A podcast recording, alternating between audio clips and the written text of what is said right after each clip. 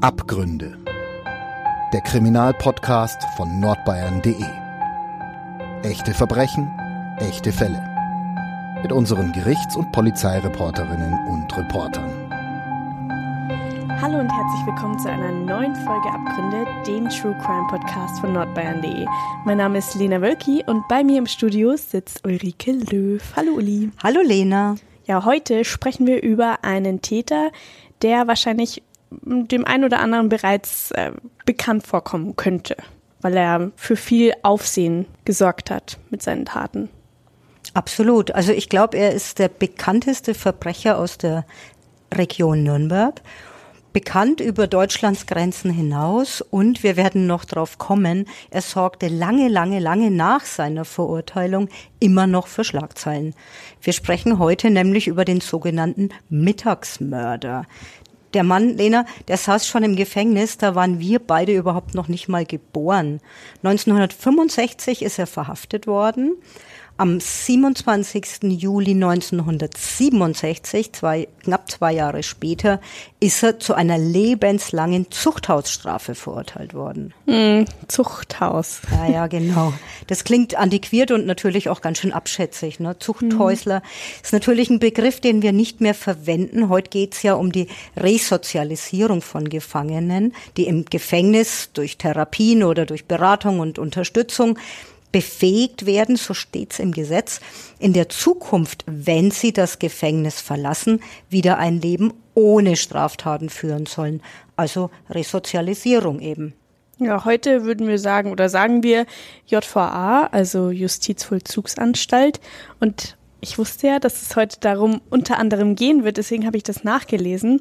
Die Zuchthausstrafe wurde im Rahmen der großen Strafrechtsreform zum 1. April 1970 abgeschafft. Seither wird der Begriff Freiheitsstrafe benutzt. Es gibt Justizvollzugsanstalten mit milderen und härteren Strafbedingungen und abhängig von der Dauer einer Freiheitsstrafe wird dann die JVA ausgesucht. Genau, und um gleich mal in unserem Beispiel zu bleiben, die JVA in Nürnberg ist beispielsweise eine Kurzstrafenanstalt. Hier verbüßen die Gefangenen Freiheitsstrafen bis allerhöchstens zwei Jahre. Ja, der rein der Logik halber könnte man dann sagen, Mörder und Totschläger sitzen nicht in Nürnberg. Ja? Genauso ist es in der U-Haft lediglich, wenn also hier jemand wegen mutmaßlich als mutmaßlicher Täter eines Mordes oder eines Totschlags in die Untersuchungshaft kommt, dann sitzt er schon hier. Ab mhm. dem Zeitpunkt, wo die Menschen dann Strafgefangene sind, also verurteilt worden sind, kommen sie nach Straubing. Straubing, das Gefängnis dort ist ein Hochsicherheitsgefängnis mhm. und dort saß auch unser sogenannter Mittagsmörder. Und da saß er unglaublich lang. Ja, genau, über den wollen wir heute sprechen. Er hieß Mittagsmörder. Man kann sich's fast denken, weil er seine Taten meist gegen 12 Uhr mittags begangen hatte.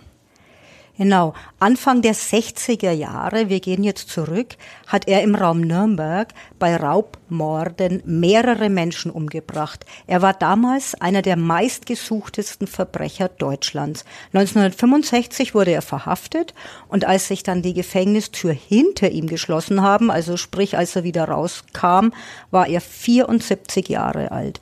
Das war am 26. Februar 2015. Er hatte also so circa ein halbes Jahrhundert im Gefängnis verbracht. Ganz genau, der saß wirklich knapp 50 Jahre hinter Gittern. Eine unglaublich lange Zeit und doch, und das ist das sehr Besondere dran, finde ich, als wir berichtet haben, dass er nach diesem halben Jahrhundert aus dem Gefängnis entlassen wird die Justiz also die ersten Lockerungen prüft und so weiter. Urlaub, Freigang mal vom Gefängnis, weil diese Freiheit, die er so lang nicht hatte, die will ja auch erprobt sein. Das hatten wir also berichtet im Februar 2012, dass eben geprüft wird, ihn zu entlassen, gingen damals bei uns in der Zeitungsredaktion und auch bei der Justiz wirklich Dutzende empörte Anrufe ein. Die Leute wollten nicht wahrhaben, nicht einsehen, dass der wieder in Freiheit kommt. Mhm, weil er ja eben auch als Serienmörder Mörder gilt. Ähm, und die gibt's ja nun wirklich nicht so häufig. Du weißt es besser, aber auch im Raum Nürnberg kommt das ja wirklich nicht allzu oft vor. Ähm, wie viele Menschen hat er denn getötet? Also tatsächlich wird's hier schon schwer. Mhm. Er wurde wegen fünffachen Mordes verurteilt und saß 50 Jahre in Haft. Aber wir könnten auch über sieben Morde sprechen. Okay. Ähm, fünf Jahre lang war Fritz F., wir haben den Namen natürlich wie, wie immer geändert, mordend unterwegs. Äh, fangen wir von vorn an. Wen hat er getötet und vor allem warum? Ja, jetzt gehen wir mal zurück zum 22. April 1960. Der Tag ist ein Freitag. Es ist kurz nach 20 Uhr. Also Uhrzeit sagt uns schon zu diesem Zeitpunkt reden wir noch nicht von Mittagsmorden. Fritz F. ist zu diesem Zeitpunkt 19 Jahre alt. Den Mittagsmörder gibt's also quasi an diesem Aprilabend 1960 noch nicht. Ja, wie du sagst, war ja auch erst 20 Uhr. Ja. Oder schon 20 Uhr, besser gesagt. Genau, schon 20 Uhr. Unser Fritz F. steht jetzt in der Tuchergartenstraße Nürnberg. Es ist eine Straße, die im Stadtteil Maxfeld liegt, also im Norden der Stadt Nürnberg. Da steht er jetzt in einem Mehrfamilienhaus. Er ist in den ersten Stock gelaufen, steht jetzt vor einer Wohnungstür und dort, das sagt er selbst, in welchem Zusammenhang erzählen wir vielleicht noch, ähm, dort hat er jetzt seinen ersten Überfall begangen vermutlich oder mutmaßlich oder vielleicht, ich weiß jetzt gar nicht, welches Wort genau das Richtige ist, denn eben an diesem äh, Abend kommt zu einem Doppelmord, den er nach seiner Verhaftung, also viel später, einige Jahre später, gesteht und anschließend bestreitet er dieses Geständnis. Was wir jetzt wirklich äh, nicht wissen, ist, welche Variante stimmt. Fakt ist, und daran halten wir uns, für diesen Doppelmord ist er nicht verurteilt worden daher auch eingangs, wir hatten gesagt, fünf beziehungsweise sieben Menschenleben hat er auf dem Gewissen, wir bleiben bei fünf. Jedenfalls sind an diesem Abend in der Tuchergartenstraße mehrere Menschen in dieser Wohnung im ersten Stock. Die Eigentümerin dieser Wohnung, eine gewisse Hedwig R., die betrieb damals auch in dieser Wohnung ein Heiratsinstitut, Eheanbahnungsinstitut hm. nannte man das damals. Und äh, die dachte jetzt abends um 20 Uhr, da klingelt einer, könnte jetzt ja sein, dass es ein Kunde ist. Sie geht also zur Tür und in der Wohnung ist noch ihre Schwiegertochter, die Putzfrau ist noch da. Außerdem hat sie eine junge Frau zur Untermiete. Und diese junge Frau hat äh, Herrenbesuch, wie man das damals nannte. Ihr Verlobter war also da. Es klingelt und die Hedwig R. öffnet die Tür. Äh, um jetzt nichts durcheinander zu bringen, sie hat ihrem Mörder die Tür geöffnet? Die Hedwig R. Ähm, hat überlebt. Ah, okay. Aber du hast recht, vor der Tür steht ein Mörder. Die Hedwig R., die gibt es dann später bei der Polizei zu Protokoll, blickt jetzt direkt in eine Pistole oder auf eine Pistole. Da steht ein Fremder, der will Geld und jetzt geht's ganz schnell. Die schreit natürlich nach Hilfe, klar, öffnet die Tür und schaut auf eine Pistole. Die junge Untermieterin und deren Verlobter eilen ihr zur Hilfe und rennen zur Haustür und ja, wie soll man ihn eigentlich nennen? Einbrecher in dem Sinn ist er ja nicht, er steht mhm. ja an der Tür. Der Fremde an der Tür schießt jetzt die beiden jungen Leute nieder. Das junge Liebespaar sozusagen. Ja, genau. Also ein junges Paar, das sein Leben noch vor sich hat und einfach ausgelöscht. Und genauso schnell wie dieser Mörder kam, ist er auch wieder weggerannt und er ist verschwunden geblieben.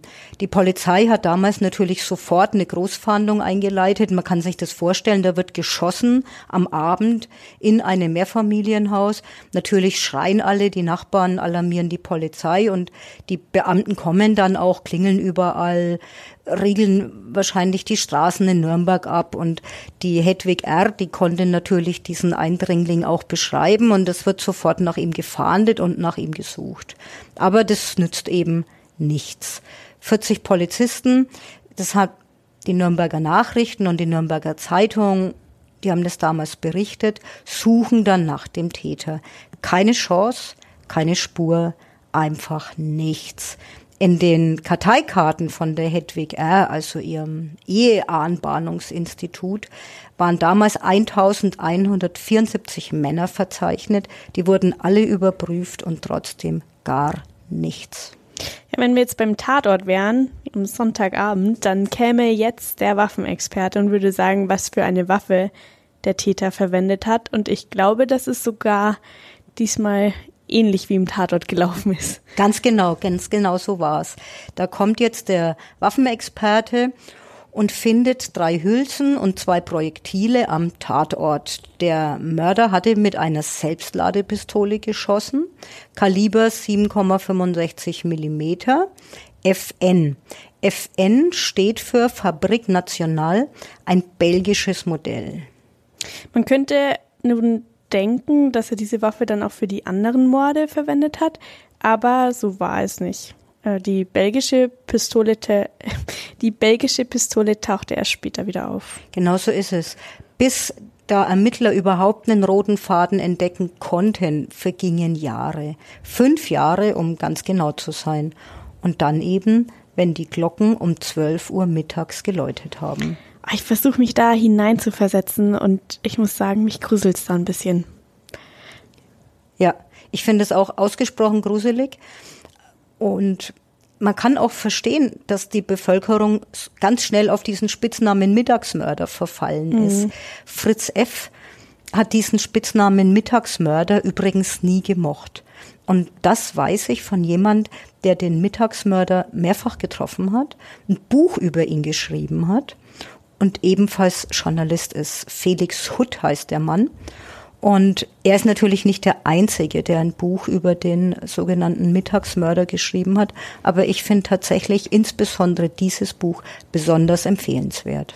Ja, wie du sagst, es sind mehrere Bücher über den Mittagsmörder entstanden.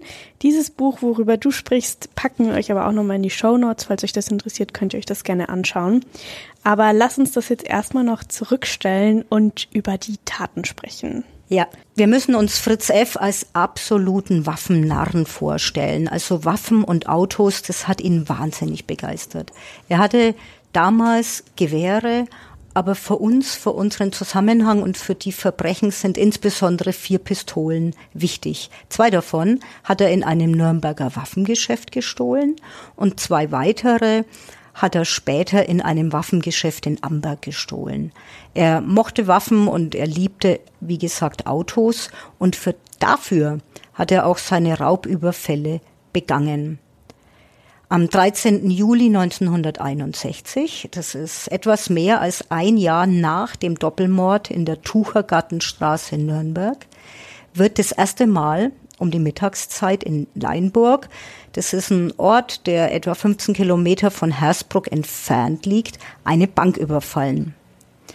Der Fritz F. lebt damals mit seiner Mutter in Hersbruck, also Hersbruck ist etwa 40 Kilometer von Nürnberg weg. Und dort in Hersbruck stahl er damals ein Motorrad und fuhr damit quer übers Land, über die Landstraße zur Sparkasse in Leinburg. Und er kam zur Mittagszeit hat eine Pistole PBK Kaliber 7,65 Millimeter bei sich. Ja, und damit ging er dann auch in den Schalterraum. Aber was ich mich da gefragt habe, in Leinburg hat er ja gar keinen Mord begangen, oder? Das ist richtig, ja. Der Kassierer dort in Leinburg hatte sich von der Waffe noch einschüchtern lassen. Der Fritz F. stopft sich die Taschen voller Geldscheine und als er flüchtet, hat der arme Sparkassenangestellte gewagt, überhaupt den Alarmknopf zu drücken. Mhm. Aber der Fritz F., der konnte wieder entkommen und mit dem gestohlenen Motorrad davonrasen. Und er hatte 3600 Mark erbeutet. Das wären jetzt heute ungefähr 1800 Euro. Also jetzt nicht so wahnsinnig viel. Aber wichtiger für ihn war wohl die Erkenntnis, dass er das überhaupt kann. Also, dass er eine Bank überfallen kann und auch noch entwischen kann. Ich denke, das ist ganz genau der Punkt und deshalb macht er weiter. Am 28. August 1962 stiehlt er wieder Waffen, diesmal in der Nähe von Garmisch-Partenkirchen. Dorthin konnte er übrigens fahren, weil er sich von seiner ersten Beute, also aus Leinburg, einen gebrauchten VW Käfer gekauft hat. Und wieder geht er dort in Oberbayern in ein Waffengeschäft. Diesmal nimmt er wieder zwei äh, Pistolen mit, wieder eine Walter und eine Parabellum, die nennt man oft auch Luger. Und wenige Tage später überfällt er dann wieder eine Bank. Genau. Ja. Diesmal fährt er nach Ochenbruck und wählt wieder eine Sparkasse in einem kleinen Ort im Nürnberger Land und wieder eine Sparkasse, die am Ortsrand liegt. Idee ist, da kann er leicht flüchten und eben leicht davonfahren. Er hat wieder einen Plan, der dem Plan von Leinburg ähnelt.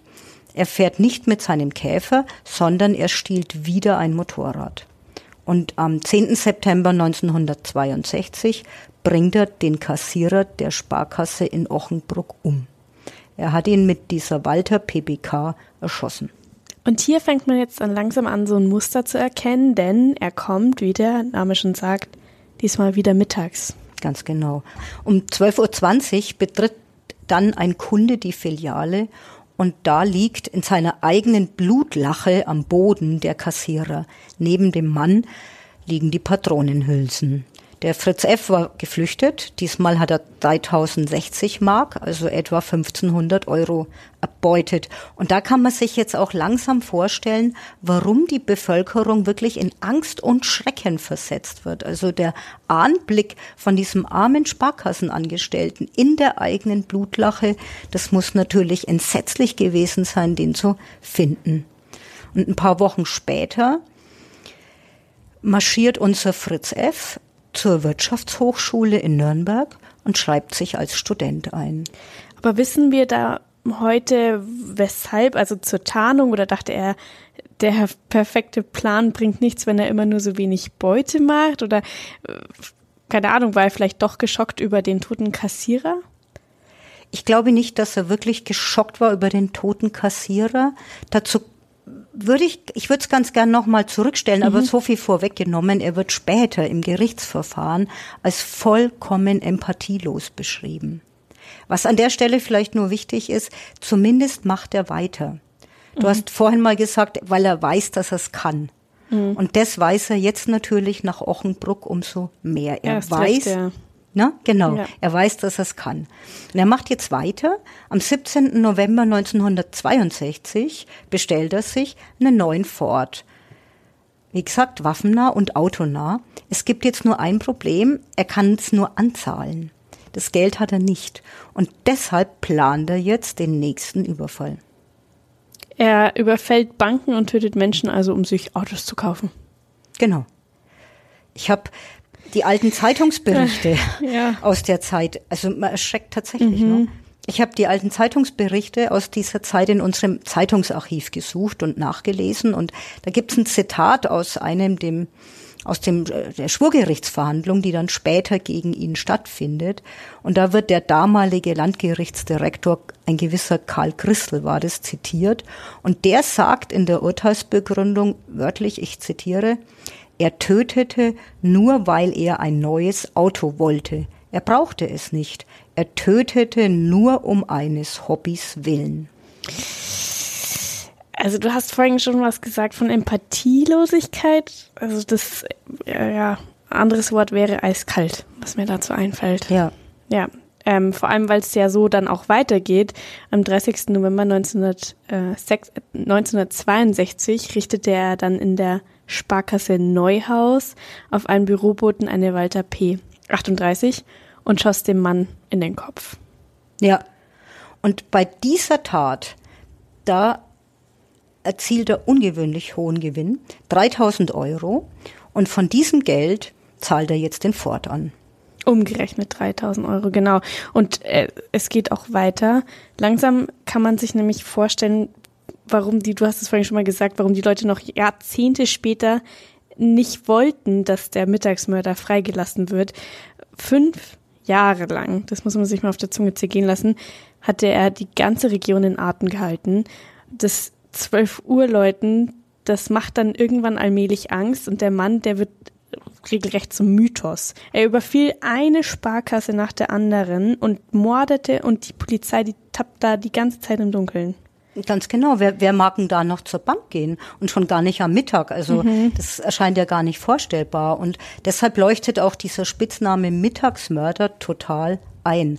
Aber da müssen wir jetzt unterscheiden. Die Bevölkerung nennt ihn Mittagsmörder. Aber es ist zu diesem Zeitpunkt noch lange nicht klar, dass es überhaupt nur ein einziger Mann ist und immer derselbe ist, der all diese Verbrechen begangen hat.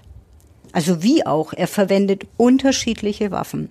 Er stiehlt Motorräder, er stiehlt Autos und auch die Orte sind unterschiedlich. Und wir müssen uns auch äh, vorstellen, wir sind ja ganz, ganz weit entfernt noch von unserem heutigen digitalen Zeitalter. Mhm. Die Polizisten von diesen örtlichen Polizeiwachen, die ermitteln alles selbst. Den Zusammenhang, dass der überregional ist, den gibt's noch gar nicht. Wir haben den Doppelmord in der Tuchergartenstraße in Nürnberg. Wir haben den Sparkassenüberfall in Leinburg. Wir haben den Raubmord in Ochenbruck. Und wir haben den Raubmord und den Sparkassenüberfall in Neuhaus an der Pegnitz. Ja, und immer wieder werden ja auch andere Waffen benutzt. Genau. Es gab damals einen Ermittler, der ist legendär geworden bei der Polizei, der heißt Emmeran Daucher mit Dora Daucher. Und du hast völlig recht, Lena die Ballistiker beim Landeskriminalamt und beim Bundeskriminalamt, denn inzwischen wurde damals deutschlandweit an diesem Verbrechen gearbeitet, wurden die Hülsen und die Projektile alle ausgewertet, die an den Tatorten liegen geblieben waren. Aber was wusste man schon ganz groß? Der Täter hat bei den Überfällen der Sparkassen in Leinburg und in Ochenbruck die Walter PPK benutzt in Leinburg, da hat er ja nicht mal geschossen, da kam der Sparkassenmitarbeiter ja glücklicherweise mit dem Schrecken davon. Da gab es aber eine Zeugenaussage eben von dem Mann für eine Pistole. Und der Doppelmörder aus der Tuchergartenstraße, der hatte ja wieder eine andere Waffe benutzt, also gab es hier gar keine Überschneidung. Also man konnte diese Tatorte zu diesem Zeitpunkt eigentlich nicht verbinden. Und dann hat aber, und das ist eben dieser Verdienst von diesem genialen Ermittler Emmeran Daucher, der hat dann verstanden, dass die Art und Weise, wie die Banken überfallen worden waren, also Ermittler sprechen da von einem Opus operandi, immer gleich war. In Neuhaus, in Leinburg und in Ochenbruck hat der Täter aus kürzester Distanz geschossen und ohne zu zögern.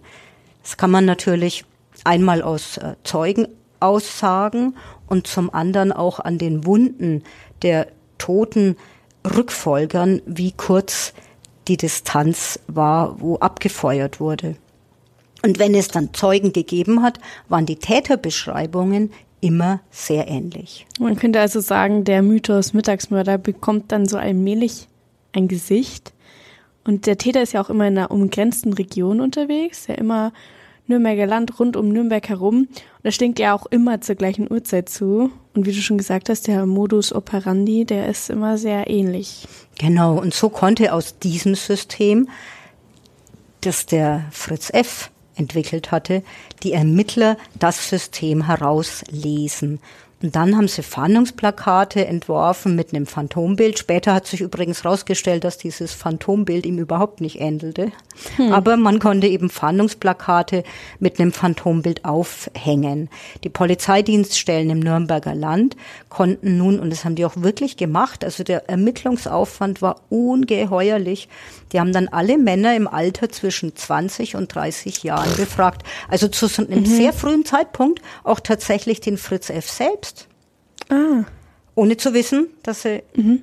wen sie da vor sich sitzen haben. Und am 29. März 63 kam es dann zum nächsten Überfall. Ich möchte jetzt hier wirklich nicht zynisch klingen, aber wenn ich raten müsste, würde ich sagen, die Restzahlung für den Ford wurde fällig. Ja, genau so ist es tatsächlich. Der Fritz F. beschließt dann wieder, dieses Mal überlegt er sich, er überfällt jetzt ein Waffengeschäft in Nürnberg. Und diese Sache ist auch nie wirklich aufgeklärt worden. Also er verlässt sozusagen sein System. Er überfällt jetzt keine Sparkasse am Ortsrand auf dem Land, sondern ein Waffengeschäft in Nürnberg. Und dafür gibt es ein paar Verdachtsmomente, die erklären, warum das so war. Er selbst hat sich dazu nie eingelassen. Es gab nämlich den Verdacht bei der Polizei, dass der Besitzer von diesem Waffengeschäft mit dem Fritz F. gemeinsame Sache gemacht hat oder zumindest von seinen Taten wusste.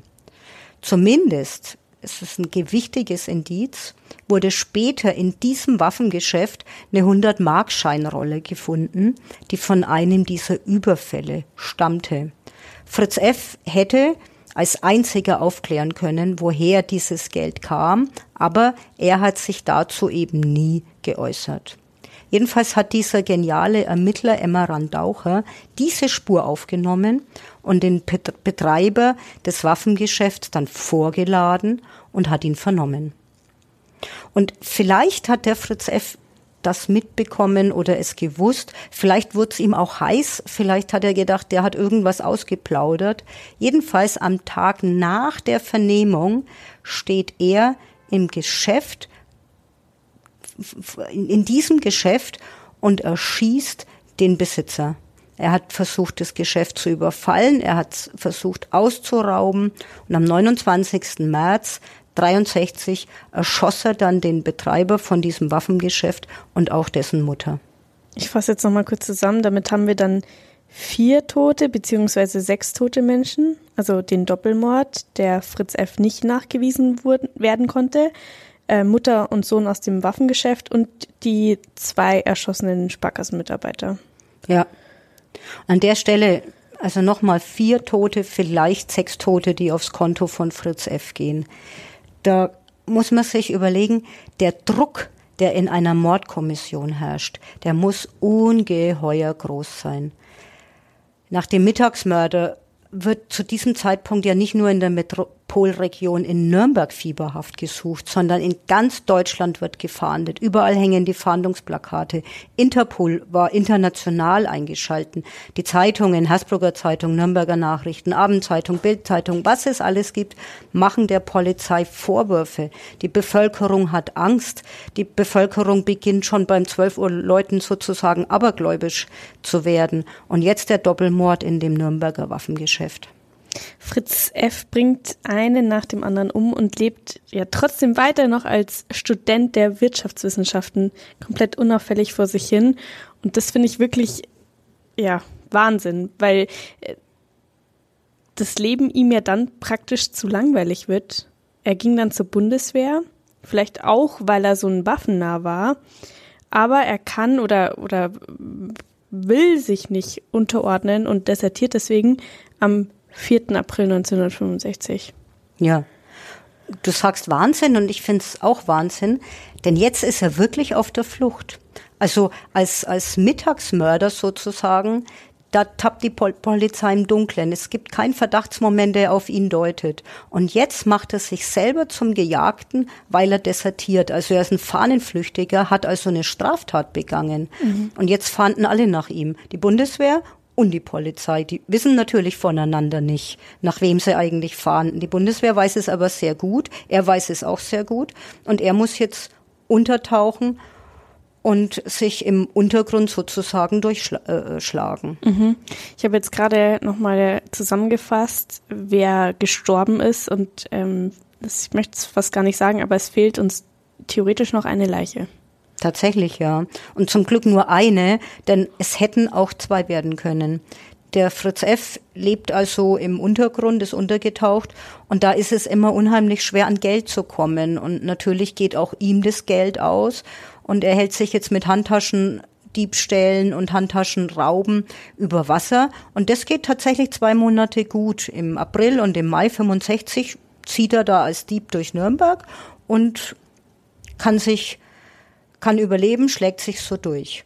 Am 1. Juni 65 will er jetzt im Kaufhaus Brenningmeier, dort ist heute C&A, größere Beute machen. Er stiehlt also wieder ein Auto und fährt in die Nürnberger Altstadt. Er hat danach immer behauptet, er wollte auch dort nur stehlen. Ich weiß nicht, was man da glauben soll, denn Fakt ist, er hat eine Aktentasche dabei und darin sind einige seiner Pistolen, ein Totschläger und ein Feuerwerkskörper. Nur für Stehlen ist es ziemlich viel Equipment. Mhm. Ja, und an dem Tag geht dann für ihn praktisch alles schief. Er versucht dann eine Kundin zu bestehlen und die Frau schreit aus Leibeskräften und das bemerkt natürlich dann ein anderer Kunde und der schreitet ein und Fritz F. schießt dann auf genau den Mann. Und der hat wirklich unglaubliches Glück. Also wie gesagt, es hätten noch zwei Leichen werden können, aber der hatte unglaubliches Glück. Das Geschoss hat seine Brust getroffen, aber in seiner Brusttasche steckt ein Geldbeutel und darin bleibt das Projektil tatsächlich stecken. Und dann ist auch schon die Polizei da und der Hausmeister des Kaufhauses, der arme Teufel hat jetzt kein Glück, der wollte noch helfen, diesen Dieb dingfest zu machen. Und er ist es, der jetzt erschossen wird. Jetzt hat die Polizei die Aktentasche mit den Waffen und die Waffen, die passen zu den Überfällen aus der Region. Genau so ist es. Aber trotzdem, der Fritz F., der gesteht noch sehr lange kein Wort. Und sowas, was wir heute kennen, DNA-Beweise und alles, das gab es damals noch gar nicht. Der Daucher, Emmeran Daucher, der verhört jetzt diesen Fritz F. stundenlang und der hat dann später in Interviews erzählt, dass er genau wusste, wen er vor sich hat und einfach den umkreiste wie der Jäger den Gejagten und äh, ihn einfach mürbe machen wollte, bis der zusammenbricht. Aber das hat wirklich einige Tage gedauert, bis es dann so weit kam. Während er den Fritz F. erstmals verhört, schickt er damals dann Polizisten zur Mutter von dem Fritz F., die lebte noch in Hersbruck. Und dort wird also einiges gefunden, sind dann alles, alle möglichen Indizien, die dann wieder ganz schwer auf dem Fritz F. lasten. Zum Beispiel werden Landkarten entdeckt, auf denen die Orte der überfallenen Sparkassen markiert waren. Es wurde die Kleidung von diesem Sparkassenräuber entdeckt, der zu den Aussagen der Zeugen gepasst hat. Die Zeugen hatten beispielsweise von einer braunen Wildlederjacke, die wurde damals als James Dean äh, Lederjacke beschrieben, ähm, geschildert und so eine Jacke wird also gefunden.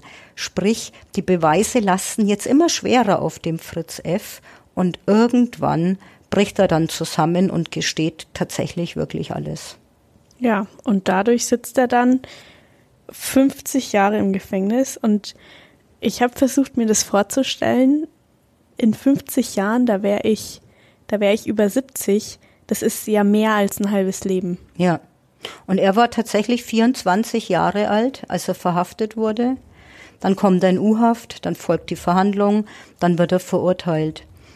Er saß, ich glaube, wir haben es ja schon erwähnt, in Straubing im Hochsicherheitsgefängnis, verbringt also sein fast sein ganzes Leben dort und ist, wenn man jetzt mal vom Personal absieht, ja nur mit anderen Schwerverbrechern zusammen. Also eine Schwerverbrecher-WG könnte man sagen.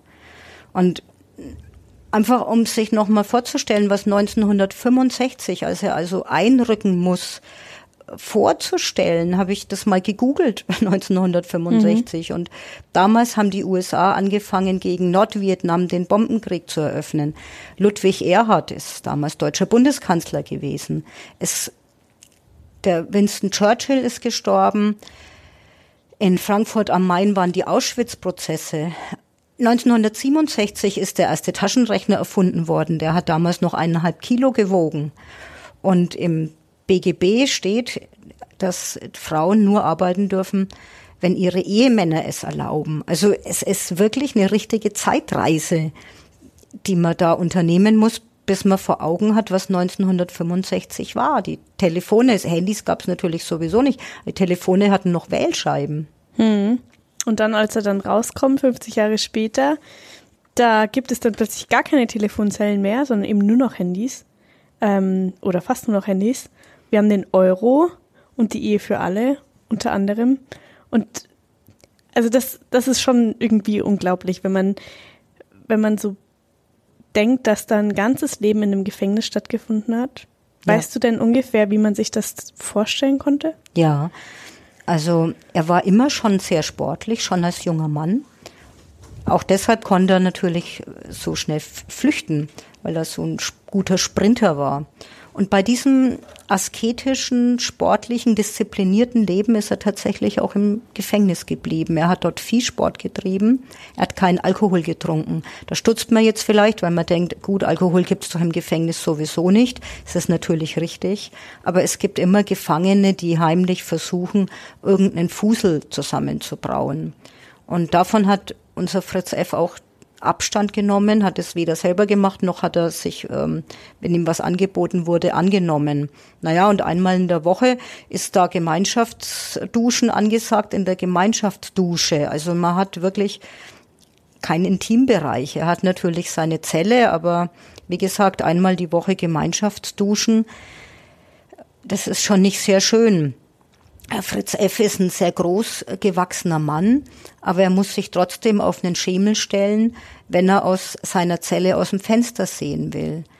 Die Zellenfenster haben natürlich Gitter und diese Gitter wurden, werden in der Nacht mit einem gelben Licht bestrahlt. Denn so kann das Personal sehen, für den Fall, dass einer von den Gefangenen an den Gitterstäben irgendwie sägt. Wenn er aus seiner Zelle aus dem Fenster gesehen hat, hat er in den Innenhof von der JVA geblickt. Also kein Wald weit und breit, ähm, nichts Grünes. Er war wirklich in diesem Gefängnisleben selbst noch mit dem Blick nach außen. Er hat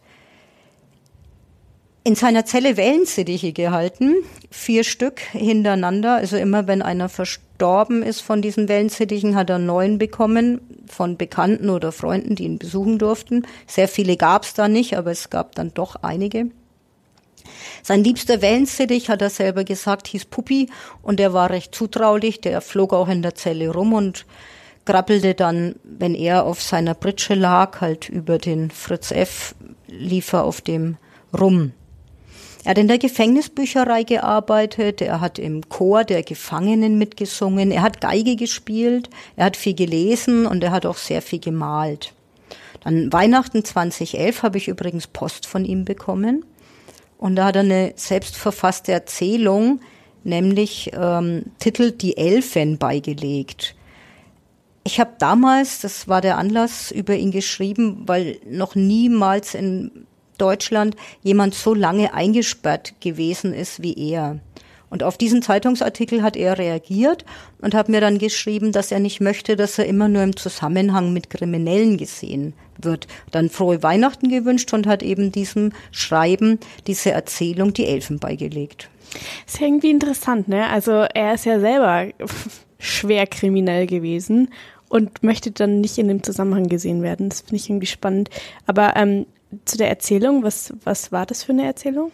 Naja, es hatte 138 Seiten und die Handlung spielt so um 1700 im westlichen Mittelfranken bei Ansbach. Ging darum, dass ein junger Amtmann aufs Land versetzt wird, sich um die Besteuerung der Bauern kümmern soll und darum, dass in den Wäldern oder so nicht gewildert wird. Der Vorgänger im Amt hat einen mysteriösen, ist an einem mysteriösen Tod gestorben und das sollte aufgeklärt werden. Man könnte jetzt denken, dass es irgendwie ein Detektivroman ist, das, so war es aber nicht.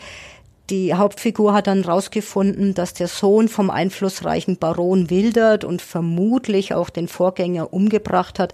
Das alles wurde aber nicht wirklich aufgelöst. Es ist irgendwie eine Tragödie und mit den Elfen auch eine Märchenerzählung. Parallelen zur eigenen Lebensgeschichte findet man nicht. Hast du denn äh, darauf geantwortet? Ja, ich habe äh, mich bedankt, aber ein echter Briefwechsel ist nicht entstanden. Er hat mir dann nochmal mitgesch noch mal geschrieben und hat äh, da eben mitgeteilt, dass er mitbekommt, dass in Hersbruck noch immer über ihn sehr ausgiebig diskutiert wird. Wie gesagt, aus Hersbruck kommt er ja mhm.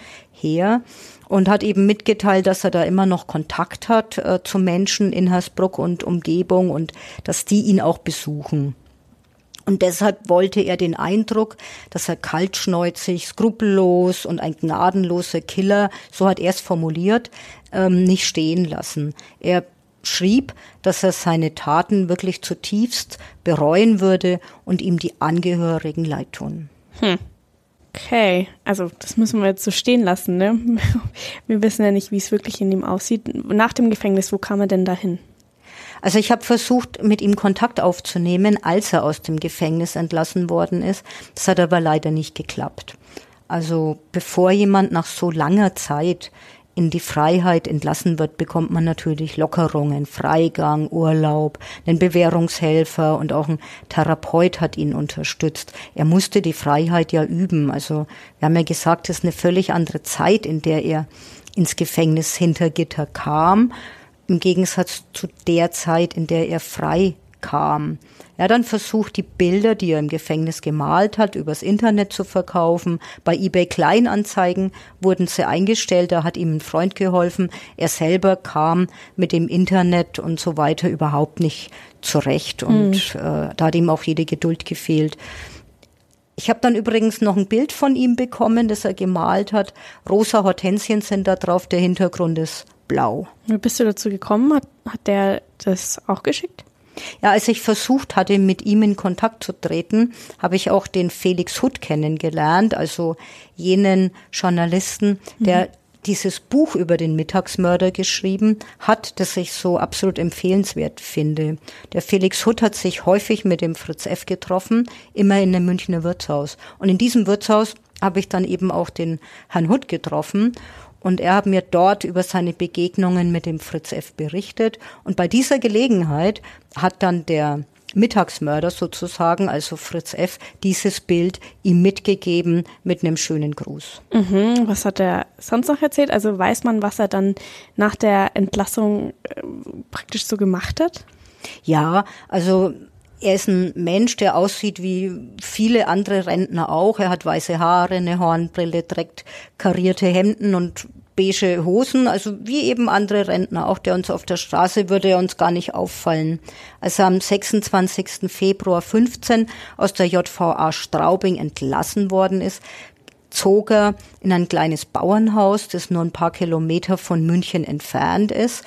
Es ist ein Wohnheim, christlich äh, geführt von einem Ehepaar, die Seelsorge im Gefängnis sind und sich um entlassene Strafgefangene kümmern. Er ist also nicht der einzige entlassene Strafgefangene, der in diesem Bauernhaus lebt. Das sind andere auch noch. Der Hintergrund ist, wie gesagt, christlich. Am Abend werden dort, wird dort gesungen, also christliche Lieder. Alle beten das Vaterunser. Und das ist auch ein Ritual, das tatsächlich verpflichtend ist für alle, die dort leben. Mhm. Du hast ja schon gesagt, dass er ähm, geschrieben hat, dass er seine Taten bereuen würde. Was, was denkst du darüber? Und du sagst jetzt gerade christlicher Hintergrund von diesem äh, Wohnheim. War er denn selber oder ist er denn selber gläubig? Das ist eine gute Frage, über die kann man wahrscheinlich lang, lang diskutieren. Ich kann nur weitergeben, was Felix Hutt mir erzählt hat. Und Fritz F da können unsere Hörerinnen und Hörer das auch tatsächlich selbst nachlesen. Er hat nämlich für dieses Buch einiges beigetragen und es wird sehr viel zu seinen Taten und zu dem, was er sich dachte, aufgeschrieben. Also das erzählt auch der Hut nicht in indirekter Rede oder so. Da kommen, die Passagen sind dann kursiv gedruckt, tatsächlich lange Erzählstücke vor, wo der Fritz F. berichtet, wie er das selber sieht. Und da wird eben ganz klar, dass er kein Mitleid für seine Opfer empfindet. Nicht mal 50 Jahre später. Er macht die wirklich für ihr Schicksal selbst verantwortlich. Er sagt nämlich, ich habe ja gesagt, ich überfall die Bank, äh, machen Sie keine, keinen Muxer, dann passiert Ihnen auch nicht. Und da sagt er, naja, die hätten sich ihm halt nicht widersetzen dürfen und wenn sie das nicht gemacht hätten, dann wären sie auch nicht gestorben. Also wirklich störrisch und stur in der Haltung und es macht es auch schwer zu ertragen, dass er da so unbelehrbar wirkt. Und das haben wahrscheinlich auch die wenigen Freunde, die er in Hersbruck und Umgebung noch hatte, äh, kaum ertragen können. Ich zitiere das mal, was er in dem Buch selbst schreibt. Da geht es also um ähm, die Unterkunft nach der Haft. Da schreibt er, erst jetzt, nachdem ich wieder in einer Gesellschaft mit Frauen und Kindern lebe, in einer komplett menschlichen Gemeinschaft, fühle ich mich bedeutend besser.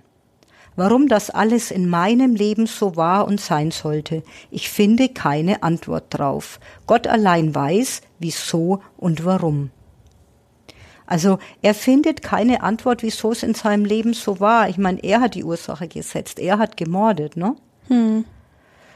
Das heißt aber auch, die neue Freiheit nach der Entlassung war für ihn aber auch absoluter Stress. Also wir müssen nochmal uns das vergegenwärtigen, als der ins Gefängnis kommt, da hören die Leute noch Elvis oder die Beatles oder so. Und er kennt, er weiß nicht mal, wie ein Supermarkt eigentlich aufgebaut ist. Gab's ja noch nicht. Er kennt keine S-Bahn. Er weiß nicht, wie man sich an einem Automaten eine Fahrkarte kauft. Er ist in einer völlig neuen Welt. Hm. Ja. Ähm, wissen wir sonst irgendwas zum Beispiel über seine Hobbys oder wo er, womit er sich dann nach dem Gefängnis beschäftigt hat? Ja, da wissen wir tatsächlich was. Er musste als Kind, seine Mutter hat ihn dazu gedrängt, Geige spielen lernen. Es hat ihm wohl als Kind nicht besonders gefallen, er hat auch nicht gerne geübt, aber er ist dann tatsächlich im Gefängnis beim Geigespielen geblieben und spielt wohl auch später nach dem Gefängnis weiterhin die Geige. Und auch die Leidenschaft für Autos ist ihm auch geblieben. Also Natürlich konnte er keine großen Sprünge machen, aber er hat sich dann nach seiner Entlassung einen gebrauchten VW Polo gekauft und mit diesem Polo ist er, das finde ich sehr interessant, immer wieder zur JVA Straubing gefahren. Und zwar dann, wenn dort eine Bastelausstellung stattgefunden hat oder eine Theateraufführung. Klar, den Ort kennt er gut und so fährt er immer wieder zurück ins Gefängnis.